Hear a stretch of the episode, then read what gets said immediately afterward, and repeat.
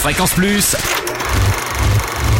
ça tourne. Toute la toute l'actu ciné de Bourgogne. Bonjour Totem, bonjour à tous. Le mercredi, c'est la journée des sorties ciné et journée des enfants. Alors aujourd'hui, ça tourne spécial Charmante tête blonde avec notre sélection de films d'animation qui débarquent sur les écrans bourguignons aujourd'hui. On commence avec un jouet indémodable qui s'invite dans les salles obscures, les Lego. Prêt pour la grande aventure Lego? Un film mêlant animation et prise de vue réelle et qui suit Emmett, un ouvrier sans histoire qui se fond dans la masse. Un jour qu'il s'attarde sur un chantier, son destin bascule littéralement. Trouvant par le plus grand des hasards une pièce évoquée dans une prophétie, il devient, aux yeux de tous, le sauveur. Il se retrouve alors entraîné dans un périple des plus mouvementés, dans le but de mettre hors d'état de nuire un redoutable despote, mais le pauvre Emmett n'est absolument pas prêt à relever un tel défi.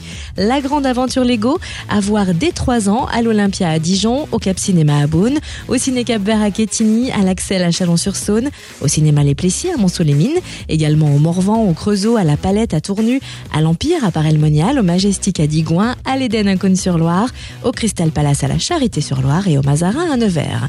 Autre film d'animation à l'affiche aujourd'hui, Tarzan. Et oui, une nouvelle adaptation contemporaine du héros légendaire. Au cœur de l'Afrique, John Greystock découvre une météorite qui est la source d'une énergie colossale.